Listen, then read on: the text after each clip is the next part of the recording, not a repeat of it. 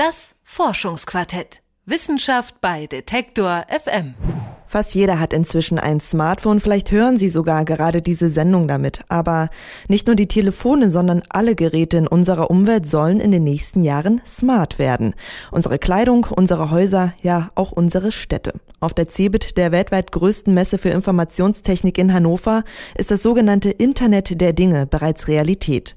Detektor FM Reporter Max Heke und Mike Sattler waren für uns auf der Messe und berichten über die Zukunft. Ich bin von der Firma Kiwi.key. Wir stellen ein schlüsselloses Türzugangssystem für Mehrfamilienhäuser her und damit kann ich ohne Schlüssel eine Tür öffnen. Das kann ich entweder mit einem, wie wir ihn nennen, Key, das ist ein Transponder und alternativ kann ich auch übers Telefon ähm, die Tür öffnen. Das kann ich von irgendwo auf der Welt machen. Ja, ich kann jetzt also hier von der CeBIT unser Büro in Berlin aufmachen und kann genauso auch Rechte vergeben, Freundinnen Wochenende Zugang geben. KiwiKey sind Teilnehmer des Code N Innovationswettbewerbs der CeBIT. In der Messehalle 16 präsentieren sich 50 Startups mit innovativen Produkten aus der Welt des sogenannten Internet der Dinge. An den Längsseiten der Halle reihen sich ihre winzigen Stände aneinander.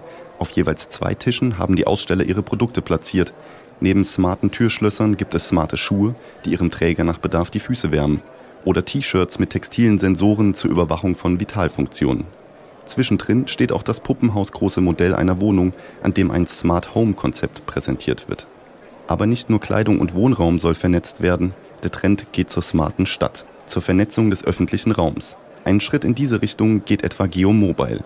Die Dortmunder stellen ein System vor, das dem Nutzer eine bessere Interaktion mit öffentlichen Bussen erlaubt. Profitieren könnten davon in erster Linie seh- und gehbehinderte Menschen. Also man kann beispielsweise ähm, über unsere App in Verbindung mit einem Smartphone die ähm, Signaleinrichtungen im Bus äh, fernbedienen. Also der blinde Mensch muss zum Beispiel nicht mehr den Taster suchen im Bus sitzend oder der Rollstuhlfahrer hat, äh, hat ja auch das Problem dahin zu finden. Und äh, das Problem ist also gelöst. Man kann äh, via App das Ganze fernbedienen. Zwischen all den Ständen der Innovatoren stapeln sich blassgrüne Schaumstoffblöcke in skurrilen Formen. Gefertigt werden sie fortlaufend am Ende der Halle. Dort stehen vier orangene Roboterarme wie aus einer Automobilfabrik. Ohne zu pausieren ziehen sie rohe Schaumstoffquader aus einer Regalwand und schneiden sie über Sägeblättern in Formen.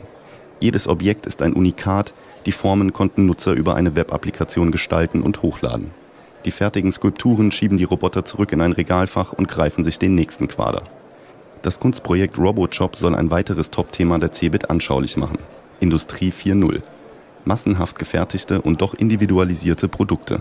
Massenindividualisierung nennt es Peter Legesmeier vom Fraunhofer Institut für experimentelles Software Engineering. Das heißt, wir haben eine Datenintegration in die Produktionstechnik. Und das zentrale Ziel ist Massenindividualisierung, was erfordert, dass die Produktion autonom bestimmte Dinge erreicht, die bisher eben ein Mensch manuell eingestellt hat. Das heißt, wir haben bei Industrie 4.0 das Thema Autonomie, massenindividualisierte Produkte, Datenintegration und damit die Automaten autonom Dinge tun können, müssen sie miteinander kommunizieren können, also Kommunikation.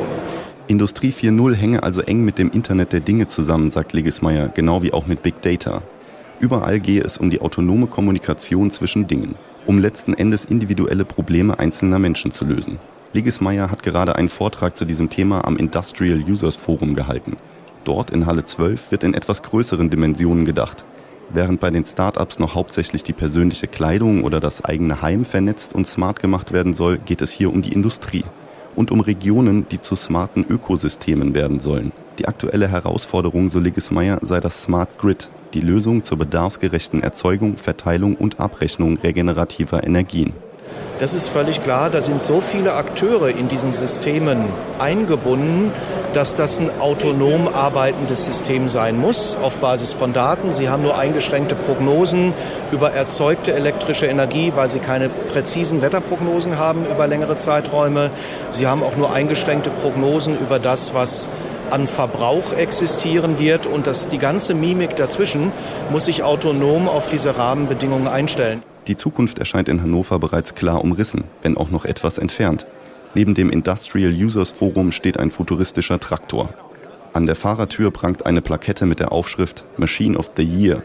Nach Legismeyers Vortrag wirkt das fast etwas veraltet, denn Türen bedeuten Fahrer und Fahrer soll es für Traktoren nicht mehr lange geben. Aber Peter Liggesmeier arbeitet ja auch für die Fraunhofer Gesellschaft und die ist in Halle 9. Und dort ist man der Gegenwart noch einen Schritt mehr voraus als in den anderen Hallen der Messe. Neben Fraunhofer stellen hier die großen Forschungseinrichtungen wie das Deutsche Forschungszentrum für künstliche Intelligenz DFKI oder die Universitäten aus. Auch die Bundesministerien für Wirtschaft und Energie sowie für Bildung und Forschung sind hier vertreten. Die Diskussionsrunden heißen Treffen Future Talks. Die Themen sind die gleichen wie in den anderen Hallen. Industrie 4.0, Big Data, Internet der Dinge, Datensicherheit. Für Reinhard Kager vom DFKI ist das Topthema aber die Deconomy, die digitale Datenwirtschaft und damit verbunden die Smart Service Welt.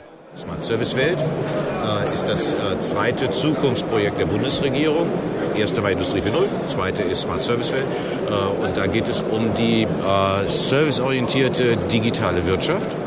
Äh, hier werden die Anfänge gezeigt. Die Leute müssen jetzt mitmachen.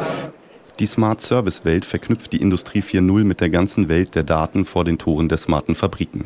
Informiert die Industrie über die Nachfrage, passt Produkte entsprechend an. Es kommt zusätzlich eben noch äh, Big Data im Sinne von Smart Data. Ganz, ganz viele Daten von ganz, ganz vielen Sensoren werden gesammelt. Äh, man möchte das aggregieren, dann möchte man es auswerten, damit am Ende die schlauesten Lösungen tatsächlich angeboten werden können, zu Preisen, die auch bezahlbar sind. Dafür braucht man eben Smart Services. Damit das funktionieren kann, müssen sehr viele Forschungseinrichtungen, Unternehmen und auch die Politik zusammenarbeiten, sich vernetzen. Das also ist in etwa die CeBIT, die Schnittstelle zur Entwicklung der Schnittstellen, das Netzwerk der Entwickler neuer Netzwerke. Und das alles in dem Tempo einer Messe. Reinhard Kager verlässt uns für einen kurzen Augenblick, moderiert kurz die Fragerunde eines Future Talks, bespricht sich auf dem Rückweg mit Industrievertretern und steht schon wieder vor uns. Die Eile gehört zum System, erläutert er. Wenn wir hier warten, ja, wenn wir hier warten, bis X und Y und Z auch noch entwickelt ist, ja Himmel, Herrgott, äh, dann verlieren wir irrsinnig viel Zeit äh, und äh, dann werden die anderen am Ende schneller sein. Das ist nicht gut, sodass man meiner Ansicht nach von der CeBIT kommen kann mit, ähm, mit einem Gefühl, es ist berechtigt und es ist gut und es ist die richtige Zeit anzufangen mit etwas, selbst wenn es noch nicht die Lösung für alles ist, sondern nur eine Teillösung, selbst wenn es noch nicht auf alle Standards setzt, die man sich vorstellen kann, aber wenigstens funktioniert es. Und in dem Moment, wo etwas funktioniert, hat man Anschauung. Und wenn man Anschauung hat, kann man Leute begeistern und dann kann sich auch, dann kann sich auch Eigendynamik aufbauen. Die Zukunft wird kommen und hier wird sicherlich an ihrer Form gearbeitet. Wer den gemeinsamen Auftritt von Forschung, Wirtschaft und Politik in Halle 9 betrachtet, der kann daran kaum Zweifel haben. Trotzdem wirken die Versprechungen hier alle ein wenig wie aus einem Science-Fiction-Roman. Das sei einfach typisch für die CeBIT, erklärt Reinhard Kager. Die CeBIT mit den Top-Themen war ihrer Zeit voraus und soll es auch sein. Das war ein Bericht von der CeBIT 2015, der weltweit größten Messe für Informationstechnik in Hannover. Die CeBIT ist morgen noch einmal für Besucher geöffnet. Das Forschungsquartett. Wissenschaft bei Detektor FM.